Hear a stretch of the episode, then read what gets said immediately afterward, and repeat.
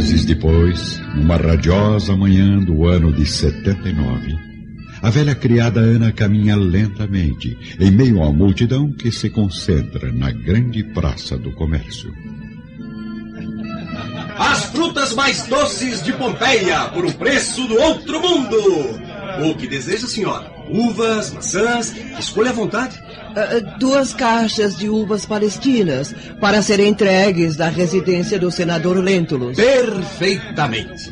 Mais alguma coisa? Os damascos estão deliciosos e em oferta especial. Aproveite. Não encontrará melhores preços na região. Não, obrigada. Quanto lhe devo? Tem certeza de que não quer mesmo mais nada? Absoluta. Por favor, diga logo o preço das uvas. Eu preciso retornar logo à carta do senador. Não se preocupe, senhora. Sua encomenda já foi paga. O quê? Bom dia, Ana. Meu Deus! Senhor Plínio! Enquanto isso, o senador Lentulus está em companhia de um servo grego que contratou exclusivamente para a leitura dos inúmeros livros do seu acervo pessoal. Logo depois, Flávia entra no gabinete do pai, conduzida por uma jovem criada de confiança. Bom dia, papai. Flávia, mas o que faz aqui tão cedo? Estou curiosa com os rumores festivos na cidade. Então ainda não sabe.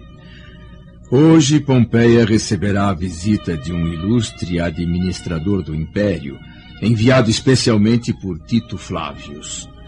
Para isso foi organizada uma grande festa que terá início em nossa residência. Afinal, eu, eu serei um dos homenageados. Que ótima notícia, meu pai. Ah, e não é só isso, minha querida. Alguns amigos informaram que terei nesta tarde uma surpresa inesquecível. Voltando à Praça do Comércio. Não imagina como a senhora Flávia ficará feliz em revê-lo. Não se culpe, Ana. Às vezes também me esqueço de que Flávia está cega, lembrando apenas da sua beleza saudável, dos seus olhos vivos, felizes e brilhantes. Ah, desculpe minha franqueza, senhor. Mas eu tenho certeza de que, mesmo com as aprovações do destino, ela ainda o receberá de braços abertos, pronta para ser novamente a sua esposa. Eu gostaria que mantivesse segredo quanto à minha chegada. Pelo menos até a hora da grande cerimônia do anfiteatro. Fique tranquilo. Eu não estragaria essa surpresa por nada neste mundo. A até breve, Sr. Plínio. Ana, eu poderia pedir mais uma coisa? Certamente. Perdão.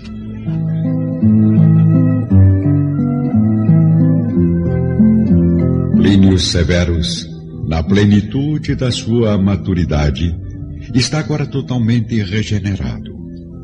A maior prova disso é a atitude que acaba de tomar, esquecendo o orgulho e a posição social, pedindo perdão à velha escrava pelas ofensas e acusações impensadas feitas nos tempos da juventude. Antes do meio-dia, Enquanto Ana comanda as atividades domésticas nos preparativos da recepção, mobilizando escravos e servos numerosos, Públio e Flávia abraçam-se comovidos, como se pressentissem no fundo do coração a felicidade do reencontro com o filho pródigo.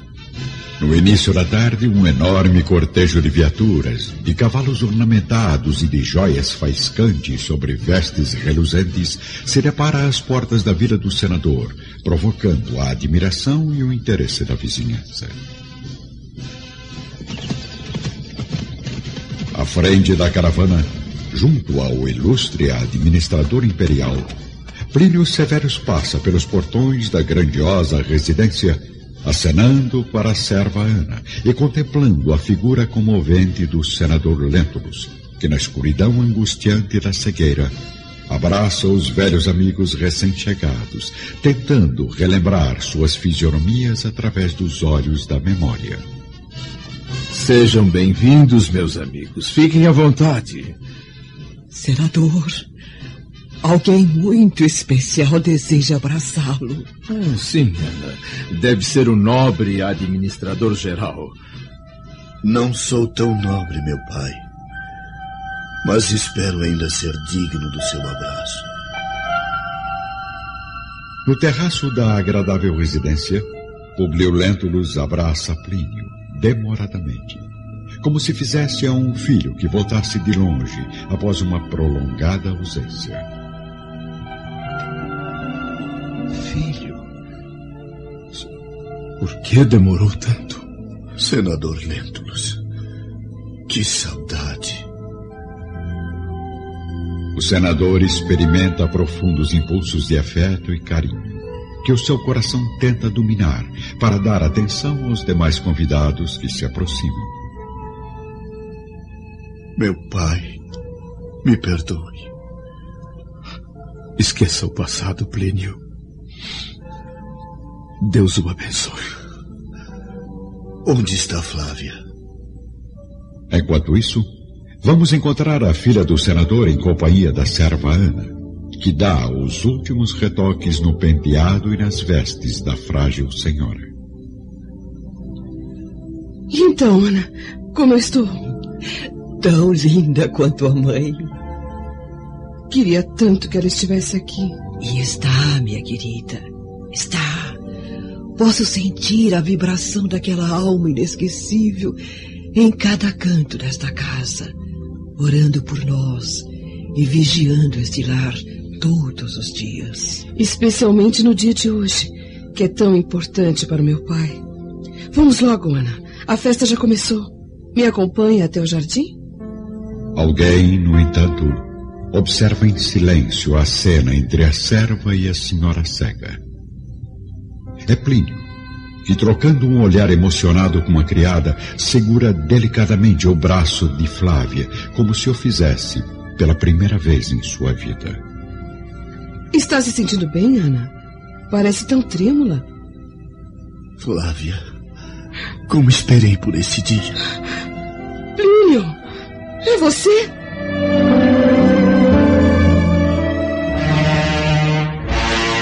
A serva Ana, tomada por uma indeferível comoção, deixa ambos a sós, dirigindo-se ao terraço onde o senador Lentulus, feliz e realizado, ouve as palavras do importante administrador imperial.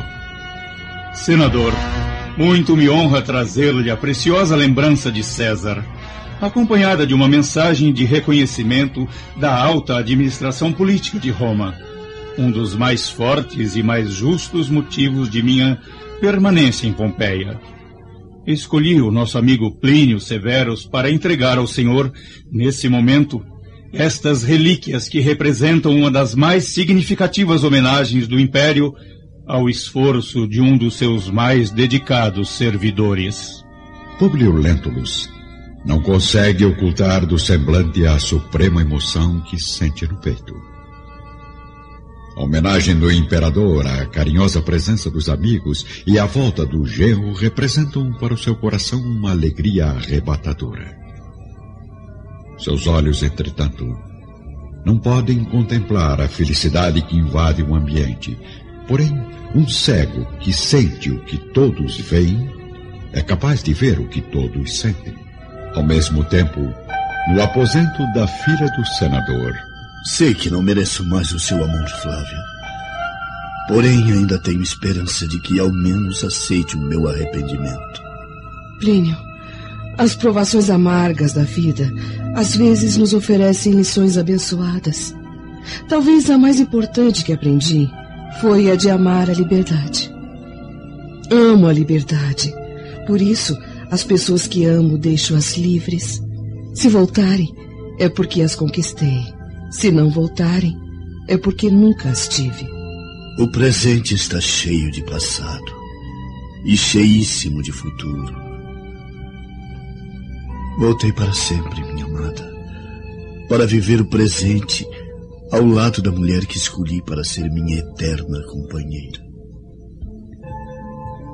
No ambiente festivo do terraço, o senador enxuga uma lágrima oculta nos olhos apagados, tentando imaginar as expressões de cada um dos amigos que o cercam. Amigos, tudo isso para mim é a maior recompensa de uma vida inteira. Nosso imperador é um espírito excessivamente generoso, porque a verdade é que nada fiz para merecer o reconhecimento da pátria. Minha alma, porém, alegra-se convosco, pois a nossa reunião nesta casa é símbolo de união e trabalho nas elevadas obrigações do Império.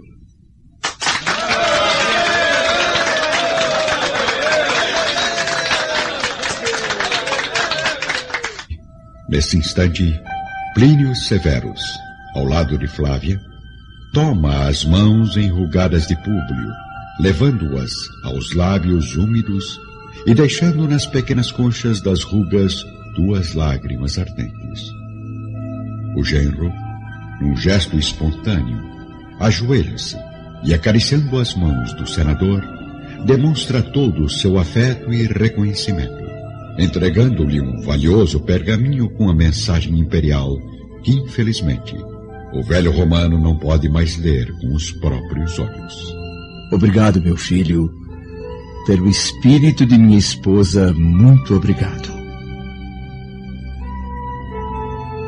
Publio Lentulus chora, sem poder pronunciar mais uma única palavra, tamanha emoção que lhe oprime a alma enquanto os convidados acompanham toda a cena com os olhos umedecidos de pranto. Meu pai, não chore. Se estamos todos aqui para compartilharmos sua alegria, diante de todos os nossos amigos romanos, com a homenagem do Império, eu lhe entrego meu coração regenerado para sempre. Se está cego agora, meu pai, não está pelo espírito que sempre procurou dissipar as sombras e remover os obstáculos do nosso caminho. Continuará guiando os meus, ou melhor, os nossos passos, com as suas antigas tradições de sinceridade e de esforço. Voltará comigo para Roma e, junto do seu filho reabilitado, organizará novamente o Palácio do Aventino. Serei então eternamente uma sentinela do seu espírito para amá-lo e protegê-lo. Tomarei minha esposa a meu inteiro cuidado e dia a dia construirei para nós uma auréola de felicidade nova e indefinível com os milagres do meu carinho indestrutível em nossa casa do Aventino. Florescerá uma alegria infinita, porque hei de acompanhar todas as suas horas com amor generoso e puro, de quem, conhecendo todas as duras experiências da vida, sabe agora dar valor aos próprios tesouros. O velho senador, mesmo enfraquecido pelos rudes sofrimentos da longa existência, permanece de pé, acariciando os cabelos do genro, igualmente prateados pelos invernos da vida. Alguns amigos, emocionados e constrangidos, desejam quebrar a situação dolorosa desse momento inesperado, mas o próprio administrador do império, que chefia a caravana de romanos ilustres, está oculto num recanto do jardim com o coração sensibilizado e os olhos banhados de lágrimas. Levante-se, meu filho. Nada fiz para que me agradeça de joelhos. Por que me fala deste modo? Amigos, sinto-me comovido e grato pela gentileza e afeto. Mas o que é isso? Por que todos estão silenciosos? Lembrem-se de que não os vejo senão através das palavras. E a festa de hoje? Por acaso esqueceram?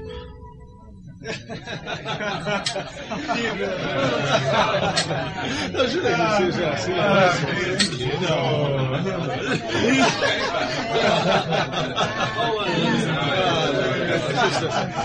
Oh, que beleza! Parabéns!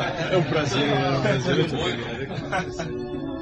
As exclamações do senador quebram o silêncio geral. E todos voltam ao clima festivo do início, com os murmúrios das conversas somando-se ao tinir das preciosas taças de vinho. Então, meu pai, retornaremos todos para Roma. A saga de Publio Lentulus neste mundo começa a chegar ao fim.